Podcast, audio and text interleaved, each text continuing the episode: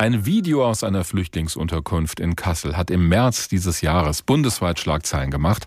Auf diesem Video ist zu sehen, wie ein Sanitäter offenbar mit der Faust gegen den Kopf eines Mannes schlägt, der auf einer Trage liegt, der dort fixiert war.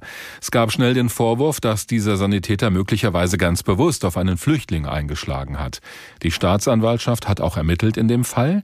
Und heute kam dann die Nachricht, dieses Ermittlungsverfahren gegen den 45-jährigen Sanitäter wird eingestellt. Und das hat dann doch viele überrascht. Michael Pschibilla ist unser Reporter in Kassel. Michael, wie kam es zu der Wendung in diesem Fall? Ja, das geht auf das Bundeskriminalamt zurück. Die Experten dort haben nämlich das fragliche Video ausgewertet, Bild für Bild.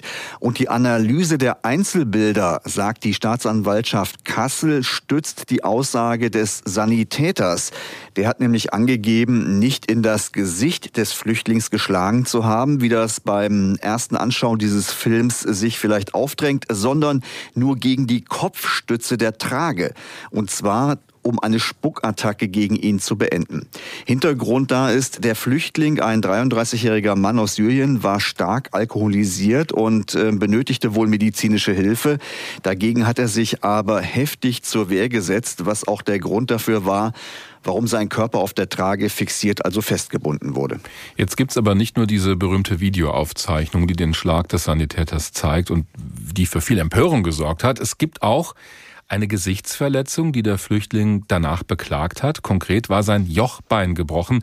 Wie passt das nun mit der Aussage der Staatsanwaltschaft zusammen? Ja, das ist ein kritischer Punkt und dafür wurde sogar ein rechtsmedizinischer Sachverständiger eingeschaltet und der ist zu dem Ergebnis gekommen, die Verletzung hat es gegeben, ja, die ist auch ärztlich attestiert worden, aber sie kann nicht durch den Schlag verursacht worden sein, der im Video dokumentiert wurde. Also, wo immer der Bruch letztendlich letztendlich herkommt, das ist nicht ganz geklärt aber keine Körperverletzung durch den Sanitäter, sagt die Staatsanwaltschaft. Das klingt jetzt vermutlich ein bisschen seltsam. Zur Einordnung muss man vielleicht noch wissen, bei den Aussagen, die der Flüchtling unmittelbar nach dem Vorfall bei der Polizei gemacht hat, hat er selbst diese Verletzung nicht erwähnt. Das kam erst später, nachdem das Video an die Öffentlichkeit gelangt ist und dann den bekannten Wirbel ausgelöst hat. Das Ermittlungsverfahren gegen diesen Sanitäter ist nun eingestellt worden. Heißt das, die Sache ist jetzt endgültig vom Tisch?